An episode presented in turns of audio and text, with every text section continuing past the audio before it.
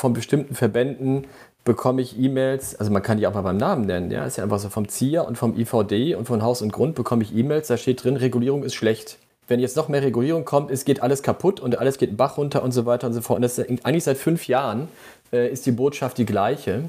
Und äh, ich als Empfänger frage mich denn, also wenn du mich jetzt fragst, wie ist ja die Kommunikation, dann sage ich, ähm, die ist sehr eindimensional.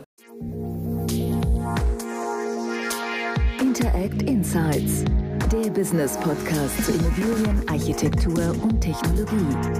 Aus der Branche für die Branche.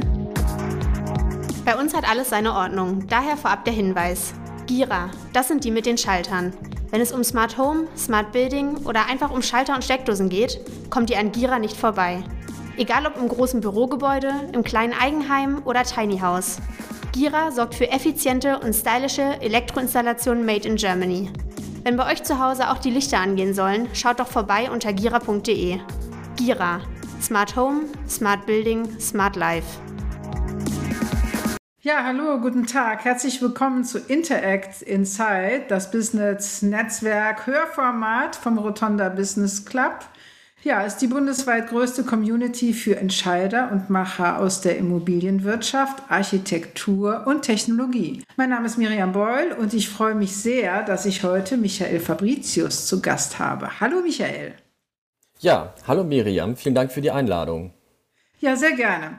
Also Michael, du bist ja leitender Redakteur Immobilien bei der Welt und beschäftigst dich ja schon seit vielen Jahren mit den Themen Wohnungsmarkt, Mietrecht, Finanzierung, Stadtentwicklung und Energieversorgung.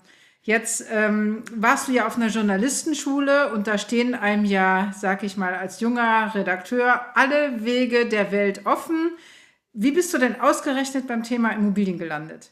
Ähm, ja, das, okay, das war damals so ein bisschen tatsächlich ein Zufallstreffer. Ich äh, habe 1997 bei der Berliner Zeitung angefangen als freier Mitarbeiter und da war gerade irgendwie der Bedarf an Immobilienberichterstattung war relativ groß.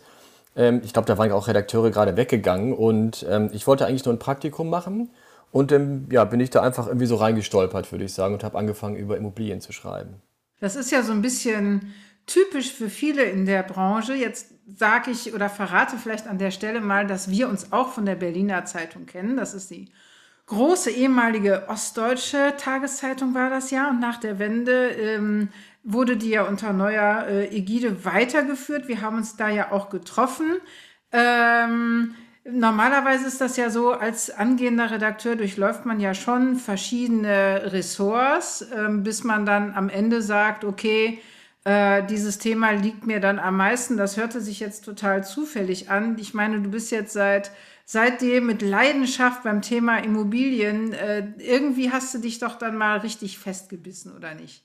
Ähm, ja, ja, ich wollte noch kurz eine Sache müsste man noch zur Berliner Zeitung sagen, weil das ist ja wirklich auch eine faszinierende Geschichte. Das war ja äh, damals, ähm, als wir uns da begegnet sind, äh, war ja Michael Mayer Chefredakteur, der später auch zum Stern gegangen ist und der wollte ja die Washington Post Deutschlands aus der Berliner Zeitung damals machen. Da gehörte die zu Gruner und Ja und es wurde viel investiert und das war wirklich eine richtige Hochzeit. Das kann man sich heute gar nicht mehr vorstellen.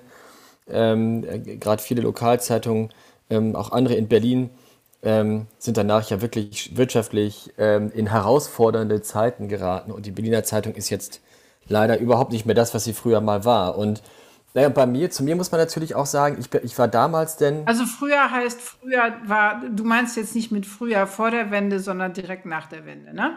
Ach so, nach der Wende, also die Berliner Zeitung war mal eine sehr große Abonnementzeitung, nicht? Mit über 300.000 Abonnenten. Ja. Und mit früher meinte ich jetzt tatsächlich so Ende der 90er, ja. als wir da waren. Und da wurde, da, da wurde einfach sehr viel investiert. Da gab es wirklich ähm, äh, Top-Personal. Es gab einen Relaunch mit dem berühmten äh, US-Designer Robert Lockwood. Und äh, Lukas Kircher war da der Cheflayouter, der später die Agentur Kircher Burkhardt äh, gegründet hat und so weiter. Also das war wirklich so ein, so ein Schmelztiegel, ähm, äh, wo später auch viele Grafiker und andere Redakteure rausgekommen sind. Deswegen, also ja, ich fand die Berliner Zeitung, das müsste man hier nochmal erwähnen. Das war wirklich eine, eine also besondere das Geschichte. Vielleicht auch erwähnen, weil du warst schon da.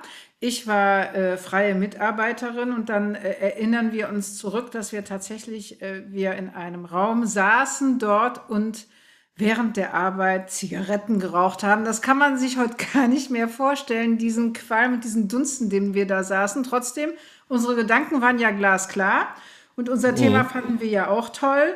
Ähm, was hat sich denn für dich, du hast ja verschiedene Stationen durchgemacht, du bist ja, vielleicht erzählst du das kurz, äh, von der Berliner Zeitung dann auch weggegangen, äh, und zwar im Schlepptau mit Christoph Käse, der ja die große Digitalisierung bei der Welt auch gemacht hat. Äh, wie ging es denn erstmal journalistisch weiter, bevor ich dann zur nächsten Frage komme, was sich vielleicht auch an der Immobilienberichterstattung geändert hat? Aber erstmal bei dir, also Berliner ja. Zeitung und wo ging es dann hin? Also da ging es ja auch erstmal äh, über viele, viele Jahre weg von der Immobilienberichterstattung, ne? weil ich bin dann zur Financial Times Deutschland gegangen. Also ich war da äh, nicht ganz im Gründungsteam, aber fast. Ich war da so in der, in der ersten Generation der Redakteure dann im Politikteil äh, in Berlin, habe da den Politikteil der FCD produziert, ähm, was jetzt auch wirklich äh, eine Herausforderung war. Wir hatten damals Redaktionsschluss um 22.45 Uhr äh, viermal die Woche haben wir da im Grunde genommen bis 11 Uhr abends gearbeitet. Dann bin ich einmal zu, kurz zur Welt gegangen und dann wieder zurück zur Financial Times Deutschland nach Hamburg. Da war ich dann am Newsdesk, habe dort übrigens auch Steffen Klusmann äh, kennengelernt, äh, jetzt äh, Spiegelchef. Und ähm, so, und da war Christoph Kiese stellvertretender Chefredakteur, dann Chefredakteur und ging dann zur Welt am Sonntag. So, und das war 2004 und seitdem bin ich eigentlich durchgehend bei Axel Springer zunächst Blattmacher, dann war ich äh, in der Ressortleitung Wirtschaft, Finanzen, dann gab es die Fusion von Welt und Welt am Sonntag, die große Digitalisierungsoffensive. Und in der ganzen Phase war ich eigentlich immer in der Ressortleitung und eher Planer und Themenmanager und Blattmacher, wie man das vielleicht auch nennt. Ja.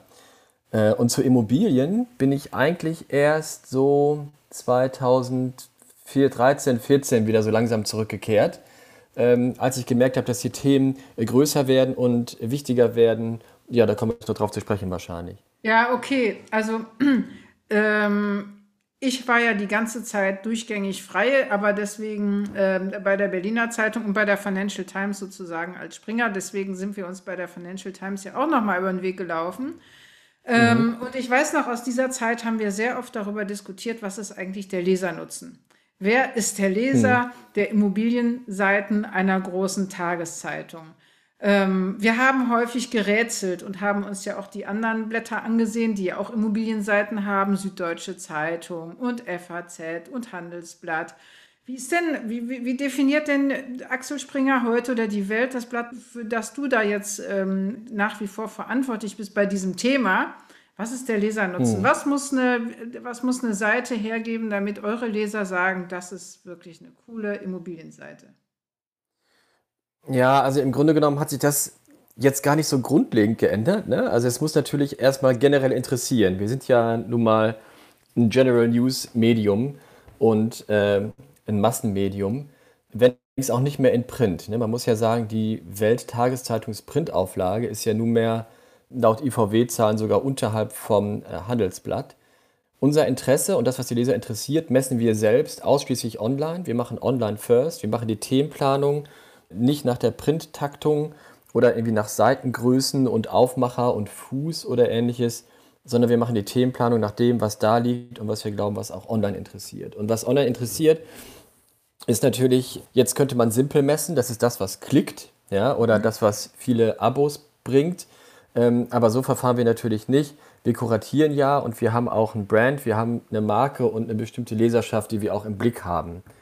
So, und das sind schon, bei uns sind es äh, politikinteressierte und schwerpunktmäßig wirtschaftsinteressierte Leser. Und bei uns sind auch überproportional tatsächlich viele Leser, und jetzt kommen wir ja darauf, die, die sich eigentlich für Immobilienthemen auch interessieren. Ne? Da sind doch relativ viele Vermieter beispielsweise oder auch Leute, die einfach an Immobilienanlage interessiert sind. Ne?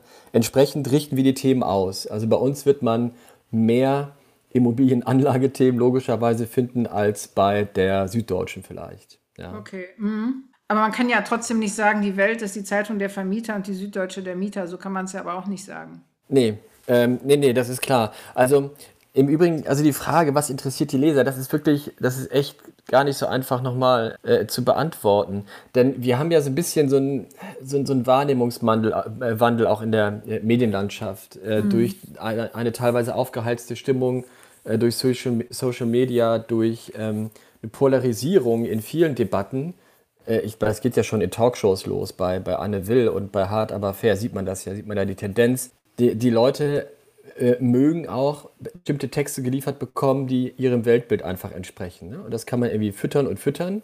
Und dann sieht man auch, das interessiert. Ja?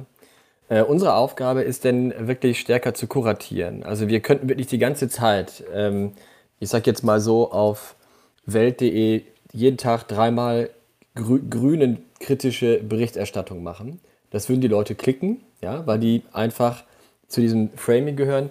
Wir tun es aber trotzdem nicht. Ne? So, also das wollte ich noch mal kurz ähm, ja, aber das ist ja einschieben. im Prinzip ja schon ein Hinweis darauf, was trotz allem ja eine ausgewogene Berichterstattung heißt. Trotzdem hast du ja so schön schon gesagt, geht es auch um Klicks. Und die Arten, zum Beispiel Überschriften zu texten, hat sich ja durch die Digitalisierung massiv verändert. Viele erleben das als Boulevardisierung, weil es reißerischer vielleicht ein bisschen ist. Vielleicht waren wir früher zurückhaltender, mhm. akademischer, weiß ich nicht. Auf die Klicks kommt es eben an.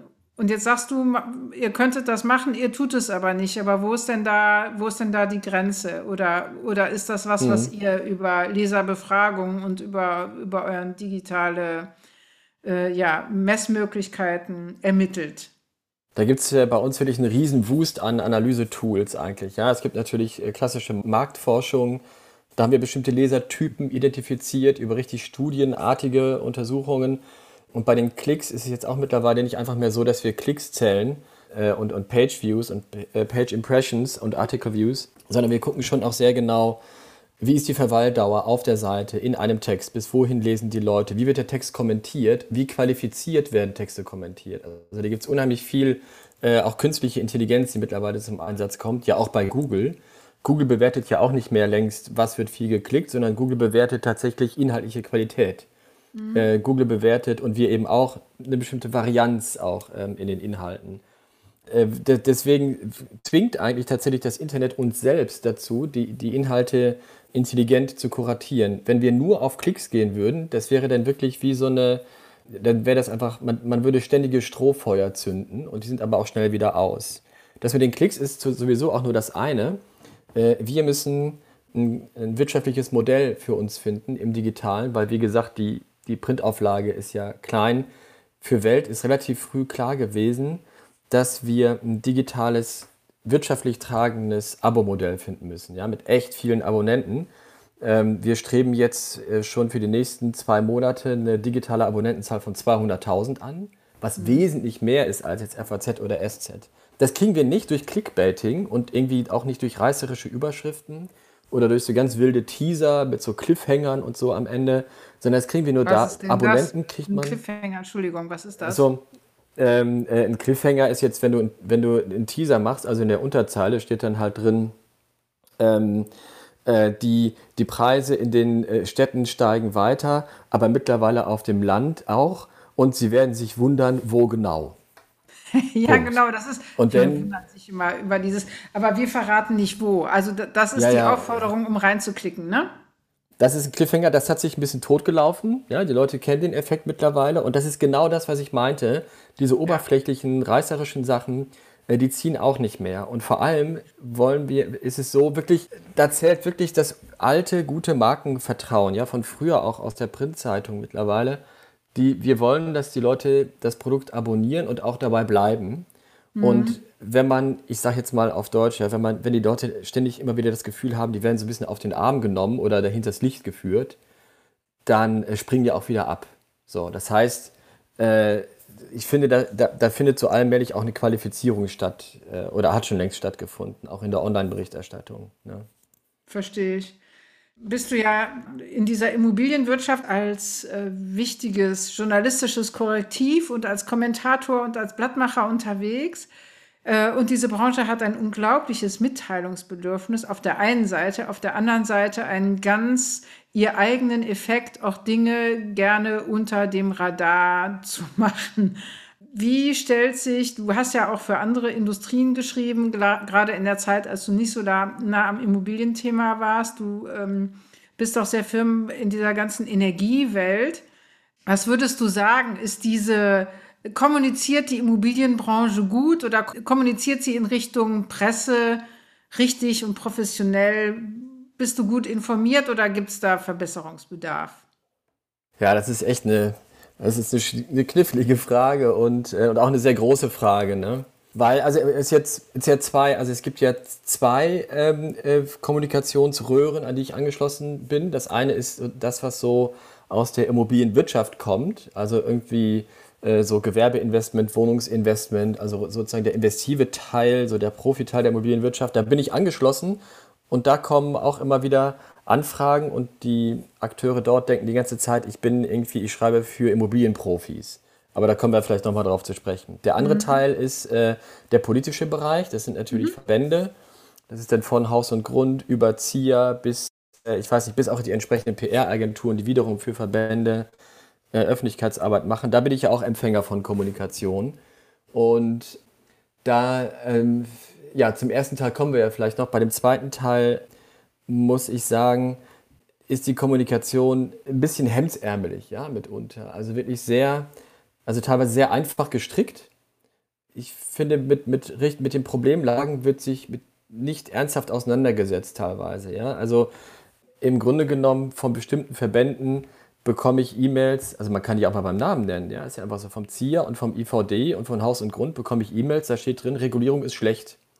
Wenn jetzt noch mehr Regulierung kommt, es geht alles kaputt und alles geht Bach runter und so weiter und so fort. Und das ist eigentlich seit fünf Jahren äh, ist die Botschaft die gleiche. Und äh, ich als Empfänger frage mich denn, also wenn du mich jetzt fragst, wie ist ja die, wie sind da die, wie ist ja die Kommunikation, dann sage ich, die ist sehr eindimensional und mhm. wenig problembewusst. Ähm, das ist jetzt eine grobe Beurteilung. Da muss man ne? vielleicht sagen, das kommt auf die Absender an, weil diese Absender mhm. sind ja, machen ja Lobbyarbeit und äh, da, das ist ganz klar, da geht es um eine Positionierung und dann bist du als Journalist wahrscheinlich eingeladen, dich damit ja. auseinanderzusetzen oder nicht, oder? Ich kriege aber auch, äh, ich bin aber auch in so ein paar anderen E-Mail-Verteilern, auch von der Autoindustrie. Und äh, das ist eine, ein vollkommen anderes strategisches, intelligentes Niveau äh, was da kommt. Äh, deswegen meinte ich tatsächlich hemsärmelig. Also in der, aus dem Bereich, äh, hier, über die wir jetzt hier sprechen, wie gesagt, da ist, da kommt halt auch beispielsweise das Argument bauen, bauen, bauen, ja, um irgendwie die Probleme am Wohnungsmarkt anzugehen, müssen wir mehr Wohnungen bauen. Mhm. Und damit hat sich das dann. Und, äh, und, mehr, und immer, und jetzt kommt wieder eine Regulierung und das ist schlecht. Also das ist genauso, wie wenn die Autobranche vor fünf Jahren gesagt hätte, ähm, ja, die, das mit diesem äh, Abgas, mit diesem CO2-Wahnsinn, ja, da werden wir jetzt ja kaputt reguliert, wenn sie uns die Verbrennermotoren verbieten. Und äh, wenn die Autoindustrie auf der Position stehen geblieben wäre und mantraartig das weitergebetet hätte, dann würde sie heute noch schlechter dastehen. Ja.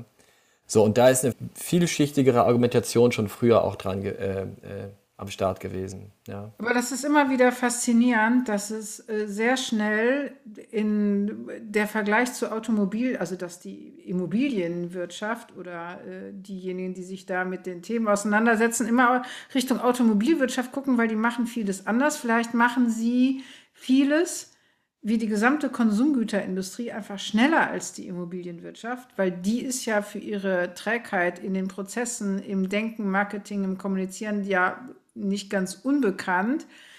Aber jetzt hast du ganz klar ja was kritisiert. Was wäre jetzt dein Ratschlag oder was erwartest du denn eigentlich von den Verbänden, von denen du sagst, sie kommen mit viel zu platten und einfachen und eindimensionalen Botschaften auf dich zu? Was würdest du denn, worüber würdest du dich denn freuen? Also ich bin natürlich, ich bin ja nur Journalist, ne? Also ich kann jetzt ja hier sozusagen den Verbänden nicht wirklich ernsthaft was raten. Das wäre natürlich etwas vermessen. Ähm, aber trotzdem bin ich ja irgendwie Empfänger von Informationen und als dieser Empfänger kann ich schon sagen, äh, muss ich tatsächlich sagen, ein Großteil der E-Mails, äh, da lese ich schnell drüber und lösche ich die dann.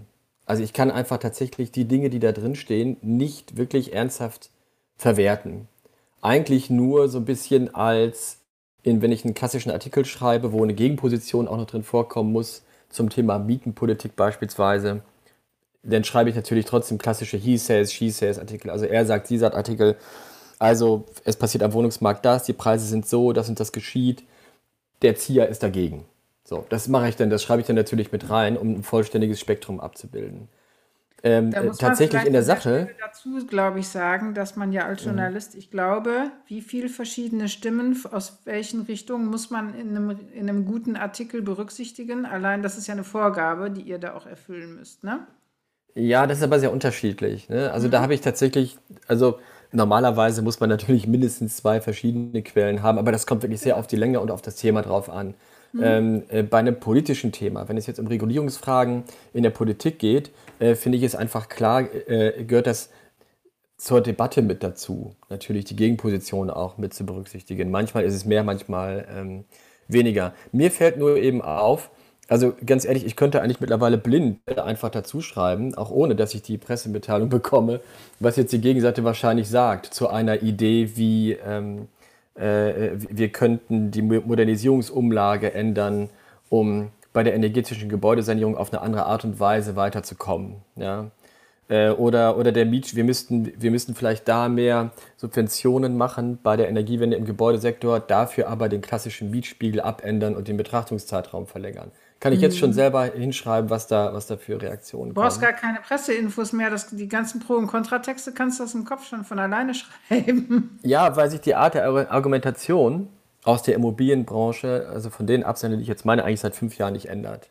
Mhm. Also ich kann okay. eigentlich, könnte man gleich da, ich könnte so das Zitat dahin schreiben, hier kommt wieder eine, eine neue äh, Regulierung, äh, das schnürt der Branche äh, die Luft ab, ähm, dadurch wird das Angebot noch mehr verknappt und so weiter. Dabei geht es darum gar nicht. Und, und ich wundere mich manchmal, ich frage mich, jetzt muss ich mal ganz ehrlich sagen, äh, ich frage mich wirklich manchmal, ob die Absender glauben, dass wir Journalisten denen das abnehmen. Also ich würde mal, äh, ich weiß nicht, wie ansonsten so die, die, die Darstellung ist dieser äh, Botschaften, wie die ansonsten in der Zeitung tatsächlich erfolgreich platziert werden.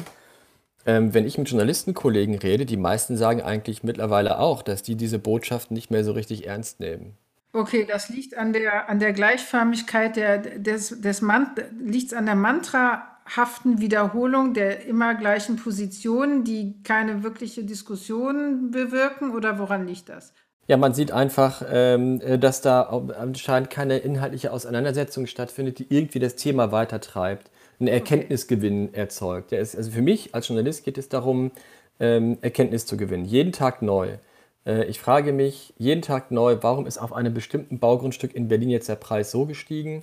Warum werden jetzt dort diese Wohnungen gebaut und nicht andere Wohnungen? Welcher Projektentwickler macht jetzt was? Und die Dinge entwickeln sich ja dynamisch. Man sieht ja sogar, Vonovia gut versucht jetzt immerhin ähm, eine etwas andere Klaviatur zu spielen äh, natürlich geht es ja auch um Geschäft, ja, aber Rolf Buch hat schon gemerkt, dass das Image der Branche so schlecht ist, dass er wirklich dringend irgendwie gegensteuern muss. Das sieht man an diesem Agreement oder an diesem Versprechen eines kleinen Mietendeckels äh, in Berlin bei der Fusion von Vonovia Deutsche Wohnen, so sie denn stattfindet. Also, ne, dass da irgendwie was nicht so richtig funktioniert, im Wohnungsbestand vor allem, ist den Leuten ja klar. Das weiß jeder. Auch die ähm, Akteure in der Immobilienwirtschaft wissen natürlich ganz genau, dass es eigentlich, dass es bestimmte Renditemodelle gibt, die gut funktioniert werden. Die werden aber nicht offen angesprochen, sondern es bleibt dann bei der pauschalen Darstellung, das sind schwarze Schafe. Ja, das sind ein paar schwarze okay. Schafe, die müssen wir einfangen und ansonsten äh, sind wir doch eigentlich ähm, ja, sorgen wir für Wohnraum und wir müssen einfach mehr bauen. Ähm, also aus bestimmten Verantwortungsfragestellungen ziehen die sich raus. Ja. Aber jetzt sind mhm. wir gleich in so viele andere wichtige Themen reingestolpert, Michael. Wir sind ja, nämlich, sorry. Das habe hab ich, nein, nein, alles gut. Ich hatte mir nämlich überlegt, klar, du bist in Berlin und der Berliner Immobilienmarkt scheint sich ja insgesamt von allem, was da passiert, in, ja, so ein bisschen abgekoppelt zu haben von, von dem, was woanders äh, passiert. Also der polarisiert stärker, der mobilisiert mehr Demonstranten, mhm.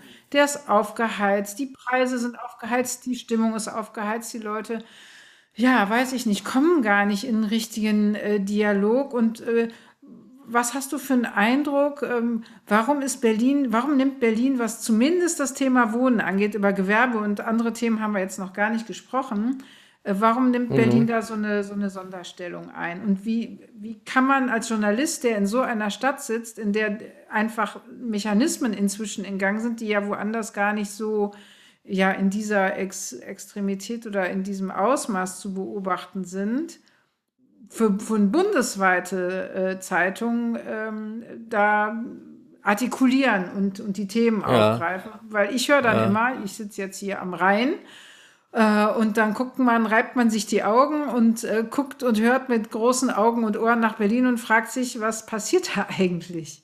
Hm. Ja, äh, also ja, ich frage mich also manchmal, da, warum eigentlich. Ist da so ein Eldorado, da gibt es so ganz viele so Cowboys, die, äh, die den Markt mhm. strubbelig machen und, äh, und die nee, den sind natürlich nur Hier sind natürlich nur Kommunisten und Sozialisten, ne? Hier sind natürlich Was? nur lauter Enteignungsfetischisten irgendwie in Berlin. Ne? Ist, ja, ist ja klar. Also von Westen aus gesehen ist ja hier äh, alles das Kind längst im Brunnen gefallen. Nee, ich frage mich andersrum, warum eigentlich, warum in Köln eigentlich nicht mehr los ist. Denn äh, ähm, in Köln, gut, in Köln ist das, sind die Einkommen etwas höher. Die Erschwinglichkeit der Mieten im Schnitt und einigermaßen über die Stadt verteilt ist, glaube ich, noch etwas, ähm, die Erschwinglichkeit ist besser, also höher. Was ist denn erschwinglich für dich? Ein Drittel oder die Hälfte vom Haushaltsnetto? Darüber diskutieren Entwickler ja auch. Ja, so ein bisschen, also, also generell gilt ja ungefähr, also vom, also wirklich vom Haushaltsnetto, das heißt von wirklich netto verfügbaren Einkommen, was übrig bleibt nach allen möglichen anderen Kosten, äh, ein Drittel sollte für die Miete äh, bezahlt werden. Jetzt kann man noch diskutieren, ob äh, äh, brutto, kalt oder nicht. Aber so in etwa. So, und ähm, jetzt muss man halt, ich, ich komme gleich auf Berlin zu sprechen. Ich frage mich nur noch mal ganz kurz, warum in Köln eigentlich nicht mehr passiert, weil da sind zum Beispiel die Wohnungsneubauzahlen viel, viel schlechter. Also Berlin wird ja immer hingestellt, hier passiert nichts, hier wird nichts gebaut. Äh, tatsächlich sind extrem viele Wohnungen genehmigt worden. Die Behörden haben also hier ähm, zum Teil eigentlich auch schon ganz gut ihren Job gemacht. Wir haben einen Bauüberhang in Berlin von jetzt mittlerweile weit über 70.000 Einheiten. Also 70.000 Wohnungen sind genehmigt, aber noch nicht gebaut. Mhm. Wenn hier also es einen Flaschenhals gibt, sind das also nicht die Behörden, sondern wohl die Bauwirtschaft. Aber in Berlin habe ich eben alles wirklich unter einem Brennglas. Das ist so ein bisschen der, der perfekte Sturm, wo alles zusammenkommt. Wir haben extreme, wir hatten eine sehr starke Zuwanderung ähm, im Verhältnis eigentlich zu früher wesentlich stärker als in anderen Städten. Wir haben aber relativ geringe Einkommen und nur langsam steigende Einkommen. Und zwar bei denen, man muss da ein bisschen unterscheiden. Ökonomen nehmen ja immer ganz globale Statistiken. Man muss sich aber lokal und individuell nach Haushalten mal anschauen, wie sich die Einkommen entwickeln derjenigen, die bereits hier wohnen, in Kreuzberg mhm. beispielsweise, im Verhältnis dazu die Mieten, und zwar auch in den jeweiligen Stadtteilen. Äh, da gibt es viel zu globale Statistiken, viel zu ungenaue Daten. In Wahrheit wissen wir gar nicht, was abläuft. So, und dann kommt als drittes hinzu, also Zuwanderung, äh, Nachfrageanstieg, Einkommensentwicklung und hinzu kommt natürlich, ähm, alles klar, als Basis der niedrige, der niedrige Zins, als Basiseffekt. Aber das Investoreninteresse, auch aus, aus dem Ausland, ist in Berlin natürlich viel größer als in Köln. Ja, also das kommt noch dazu. Es kommt also investives Kapital, das hat natürlich ein Renditeinteresse und natürlich ist jemand, der privat investiert, stärker an einem steigenden, an einer höheren Miete interessiert ähm, als ein öffentlich-rechtliches äh, Unternehmen, äh, was größtenteils eine schwarze Null schreiben muss. Ja. Das wird ja immer auch geleugnet, ähm, aber in Wahrheit ist es ja so. Und hier ist der Anteil der Bestände, in die investiert wird und werden kann, auch wiederum relativ hoch, weil Berlin ja in den Nullerjahren lauter Wohnungsbestände verkauft hat. So, und all diese. Aspekte, die ich jetzt genannt habe, sind hier ganz besonders. Und deswegen ist die, ist die Lage auch so besonders, wie es ist. Naja, und dann sind natürlich die, ist die Bevölkerung auch ein bisschen bockig. Ne? Also äh, man, hat schon, man hat schon eine gewisse Widerstandskultur hier. Das kommt noch als fünfter Aspekt vielleicht dazu. Und mich wundert immer, dass die Immobilienbranche das ähm, auch nach zehn Jahren mittlerweile nicht verstanden hat. Also das ist wirklich du sagst, ein Wunder. So, du sagst das so locker vom Hocker, die, äh, die Bevölkerung ist bockig. Also dafür kenne ich, das kann ich jetzt äh, zurück äh, mal berichten, äh, keine Stadt, in der es so viel Verwaltungsbashing gibt wie in Köln. Vielleicht ist das in Berlin auch so, aber sagen wir mal so, vielleicht äh, sind die Immobiliennutzer stoischer am Rhein als an der Spree. Mhm. Ähm, die Profi, äh, die Profi-Leute, die in Köln was machen wollen, die sind auch schon, äh, auch schon ziemlich auf Krawall gebürstet, weil sie einfach äh, nicht zum Zuge kommen. Vielleicht verlassen mhm. wir aber dieses Thema denn mal ganz kurz, weil wir hören natürlich, dass du da total, ja, wie soll ich das sagen, ähm, intensiv mit den Themen befasst bist. Du erwartest ganz gerne, dass die Branche oder zumindest die Verbände dich mal überraschen mit, äh, mit Analysen und mit Appellen oder mit Themenangeboten, weil das ist es ja immer. Eine Pressemitteilung ist ja, ist ja nicht etwas, was eins zu eins gedruckt wird, sondern es ist ja ein Themenangebot. Und äh, wenn jemand wie du dann auf diese Angebote gar nicht mehr einsteigt, dann muss sich da ja irgendwas ändern. Dann wird ja, macht ja irgendwie jemand sein, seinen Job nicht vielleicht so, wie er den machen sollte, oder es fällt ihm vielleicht auch nichts mehr ein. Außer dass du natürlich ein leidenschaftlicher Zeitungsmensch bist, Michael, wollen wir ja auch so ein bisschen mal äh, erfahren, ja, was dich ansonsten äh, begeistert, weil äh, vielleicht für die Leute, die es nicht wissen, also ähm, Tageszeitungsjournalist ist, ähm, ist extrem anstrengend, weil man ist ja immer unter Zeitdruck. Es gibt Abgabetermine, es gibt dieses herrliche Wort Deadline, das hört sich einfach ganz böse an, die Todeslinie. Äh, die mhm. natürlich, was natürlich damit zusammenhängt, dass äh, irgendwann eine Zeitung gedruckt werden muss und natürlich gibt es noch Print, auch in Online gibt es, gibt es sehr viel Zeitdruck. Was machst du denn gerne, ähm, ja, um wieder Energie zu tanken, um diesem ganzen Themendruck und auch diesem Zeitdruck gut begegnen zu können? Mhm. Ja, das hat sich durch die, ganz kurz noch durch diese, durch die Online-Berichterstattung bei uns, wie gesagt, wir machen Online First. Das ja. ist eigentlich 24-7, ne? Also ähm, ja. der Zeitdruck ist, der ist jetzt nicht mehr so auf die Deadline vielleicht ausgerichtet, aber ist auf eine andere Art und Weise noch intensiver geworden. Also letzte Woche zum Beispiel, als die Vonovia Deutsche Wohnen Nachricht kam, das war Montagabend, äh, da habe ich dann nachts um 23 Uhr äh, noch einen Text geschrieben, ne, bis 0 Uhr. Äh, einfach um möglichst schnell nachts und gleich morgens früh auf der Website äh, aktuell und gut dazustehen mit einer eigenen Analyse. Ähm, also ja, und dann nachmittags. Hätte ja jemand anders die Analyse gemacht aus dem Social Media Bereich dann womöglich. Äh, ja, oder eben gar nicht. Wir hätten dann einfach ganz normal die Agenturmeldung gehabt und ähm, äh, Spiegel war toll. Die Kollegen, die haben echt einen Coup gehabt. Die haben ein Doppelinterview gehabt mit den beiden Unternehmensvorständen. Fand ich, fand ich super. Mhm. Äh, ich habe da, wie gesagt, versucht, mit der eigenen Analyse daherzukommen. Und das ist das, was die Leser auch gutieren. Nicht? Und dann am Dienstag wiederum war ich dann zwischendurch um 15 Uhr bei einer TV-Aufnahme und habe einen TV-Live-Kommentar abgegeben. Wow. Also das wollte ich nur mal kurz einschieben. Der ganze Zeitdruck ist da, hat sich aber irgendwie geändert und ist eigentlich so eine Art Dauerphänomen. Also man kann sich online, wenn man will, unter Dauerzeitdruck setzen. Ne? Das fällt mir schwer, manchmal mich davon zu lösen und äh, das hast du ja eigentlich angesprochen. Ich bin da also es gibt natürlich Tage, wo man einfach sich, wo man konsolidiert, einfach so thematisch. Und ansonsten bin ich hier, ich wohne ja in Pankow im Berliner Norden, mhm. äh, in einer Eigentumswohnung, ne? irgendwie zufälligerweise und glücklicherweise rechtzeitig gekauft vor dem Preisboom 2007. Und ähm, ja, die, die, die, die Hörer werden das wahrscheinlich, ähm, äh, die werden sich wahrscheinlich wundern, dass es sowas jemals gab. Aber der Quadratmeterpreis hier im Neubau war 2000 Euro. Ne? Gibt es ja gar und, nicht. Naja, und das war, und das ist echt ein okayer energetischer Standard so. Und drumherum ist halt ein Garten. Ne? Und das ist wirklich schön. Also ich kann dann äh, tatsächlich, ich habe hab die Homeoffice-Luxussituation, ich kann auf die Terrasse gehen und ich kann auch mal zwischendurch abends mir hier einfach die Hände schmutzig machen und im Staudenbeet rumwühlen und äh, äh, Rasenmähen oder was weiß ich was machen. Einfach die haptischen Dinge. Äh, das ist echt ein super Ausgleich. Ja, und ich fahre wie ansonsten auch gerne viel mit dem Fahrrad durch die Gegend und laufe. Ne? Ah ja. Und du bastelst, also du äh, hast Spaß an Hausautomatisierung. Das habe ich mir noch gemerkt, dass du da gerne in verschiedenen Bereichen deine Roboter auf die Reise schickst. ja, ja. Ja, also gut, ich, das, das stimmt. Also ich bastel, ich, also basteln, also ich mache echt, ich bin so wirklich ein bisschen klassischer äh, Heimwerker. Ne? Also was ich jetzt die letzten Jahre alles schon in den Baumärkten hier in der Umgebung für Geld äh, gelassen habe, das kann man echt gar nicht, das darf man gar keinem erzählen.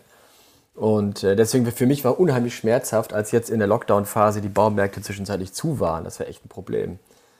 Achso, mit der, ich würde trotzdem nochmal auf diese Automatisierung. Die Roboter. Auf die Roboter. Ja, ja, ich sag schon. Ja, Den vertraust du ja. Also, vielleicht sagst du kurz, was die bei dir alles dürfen. ja, das ist jetzt gar nicht so. Also, ich bin da einfach ein bisschen. Ich habe ganz normal einen Saugroboter, ja, irgendwie, und äh, der darf hier ganz normal durch die Gegend fahren. So, funktioniert. Das ist eine ganz, das ist eine ganz normale lineare App. Äh, das ist die einzige so. Draußen ist ein ähm, Mähroboter unterwegs und äh, äh, dann habe ich eine Bewässerungssteuerung, die irgendwie auch per App funktioniert oder per Sprachbefehl. Und jetzt so langsam habe ich auch Spaß hier die eine oder andere Steckdose hier smart zu machen. Und ein paar Leuchten sind ähm, smart und gehen per Sprachbefehl an und aus. Und ich habe tatsächlich einfach nur Freude daran, äh, an technischen Lösungen, die funktionieren. So, einfach nur ausprobieren und dann den, das kleine Erfolgserlebnis zu haben, wow, ich habe da Siri was gesagt und die macht es tatsächlich. Da, darum geht es eigentlich. Ich weiß nicht, ob ich Zeit spare. Der, Ras der Rasenmäherroboter, der spart mir irre viel Zeit, das steht fest. Alles andere ist, ähm, sind Features und äh, ja, nicht lebenswichtig, aber bringt total viel Spaß. Aber hinter diesen Features steht ja auch eine Industrie, die mit unserer, mit der Immobilienwirtschaft zu tun hat. Dieses ganze Thema Smart Home, das ja natürlich mhm. noch kommt. Und je mehr in diesem Bereich äh, ja, Berichtenswertes vielleicht äh, auf, äh, auf die Journalisten zukommt, umso äh, sattelfester, trittfester bist du dann auch, weil du ja äh, da sehr stark äh, selber engagiert bist. Achso, meine Heizung ist auch im Internet übrigens, ne? Die ist, ah, ähm, okay. Und da, da hätte ich aber ehrlich gesagt, also ich finde, da, da gibt es immer noch zu wenig Lösungen, äh, die wirklich einfach sind. Ja? Dass ich auf einer Plattform auf dem Handy irgendwie die Heizung sehe, die Gartensteuerung, was weiß ich. Es gibt da ja die, natürlich, es gibt so ein, zwei einheitliche Protokolle, ähm, die äh, passen zu den äh, Lösungen von Google, Amazon und Apple. Äh, aber längst nicht alle immer. Und das ist dann auch immer sehr unterschiedlich, wie es wirklich gut funktioniert. Also wir reden seit Jahren äh, wirklich eigentlich, also von diesem intelligenten Kühlschrank, ne, der selber die Milch bestellt und so, da reden wir ja schon seit 15 Jahren. Die Immobilienbranche auf der Expo redet ja seit 10 Jahren vom Smart Home. Und wirklich, ich bin ehrlich, ich nehme sofort jede technische Lösung, die ich greifen kann, nehme ich und probiere ich aus. Und von dem, über das wir da in den Konferenzen sprechen, ähm, äh, sind wir noch weit entfernt. Sehr weit. Also noch nicht mal eine Heizung kriege ich richtig gut angeschlossen und gesteu intelligent gesteuert. Aber jetzt, Michael, das wäre doch mal was, wo dich äh, die Immobilienwirtschaft äh, aus diesem Bereich mal mit News überrascht, äh, dir als Profi, der so offen ist für diese neuen Lösungen und nicht äh, Angst hat, äh, zu Hause gehackt zu werden äh, dir mal Themenangebote zu machen ja. in dem Bereich, äh, wo ja Zukunft einfach noch dahinter steckt. Mhm. Und äh, vielleicht wäre das was äh, auch für die ganzen äh, PropTechs, äh, Startups in dem Bereich, dich da mal zu überraschen, wenn das nicht eine große Aufgabe ist. Ja, ja, also kriege ich, ähm, äh, ich, ich, ich, wie gesagt, es sind nur oft eben einfach Insellösungen, ne? immer noch. Ähm, also es gibt so ein, zwei Anbieter, bei denen bin ich natürlich auch schon in der, in der Mailinglist drin. Das, äh, das, ist, das ist schon okay. Aber das, was wir ja wollen und was wir brauchen, auch für die Energiewende im Gebäudesektor, ja, sind, sind wirklich, ist, ist einfach ein bisschen mehr, also ist Usability. Also, dass es einfach total leicht ist für die Masse, die, die Heizung auf dem Handy zu benutzen und dass die Heizung aber sich selbst auch steuert. Ja, die meisten Dinge sind noch viel zu sehr von Technikern für Techniker gemacht. Mhm. Ähm, als ich meine Heizung, meine Fußbodenheizung ins Internet äh, gesetzt habe, ich habe, glaube ich, drei Tage gebastelt. Ja? Steuerungsmodule eingebaut, Ventilsteuerung eingebaut, äh, dann noch selber so ein Protokoll irgendwie musste ich da irgendwo installieren und so weiter. Und jetzt kann ich eigentlich auch nur mit dem Handy die Heizung irgendwie hoch und runter drehen. Aber und das kannst wahrscheinlich auch nur du, ne? Ja, meine Frau kann es inzwischen auch. Und, ähm, ja, aber ich aber, meine, wenn äh, jemand, ich, ich wäre total lost. Ich kann sowas. Nee, das ist easy. Also die App, die ist okay, aber, aber ähm, es ist nicht richtig, nicht wirklich intelligent. Und ähm, äh, gerade bei einer Fußbodenheizung kann ich durch einen hydraulischen Abgleich und durch ein intelligentes äh, Rein- und Rausdrücken von, von warmem Wasser zu bestimmten Uhrzeiten in bestimmten Wetterlagen ähm, kann ich 15 bis 20 Prozent Energie sparen. Also nur durch eine intelligente Steuerung. Da haben wir unheimlich viel Potenzial. Und wenn ich mir die Bestände angucke in Deutschland, also auch mit, auch mit Radiatoren natürlich und nicht unbedingt Fußbodenheizung, auch klassische Radiatoren. Mhm.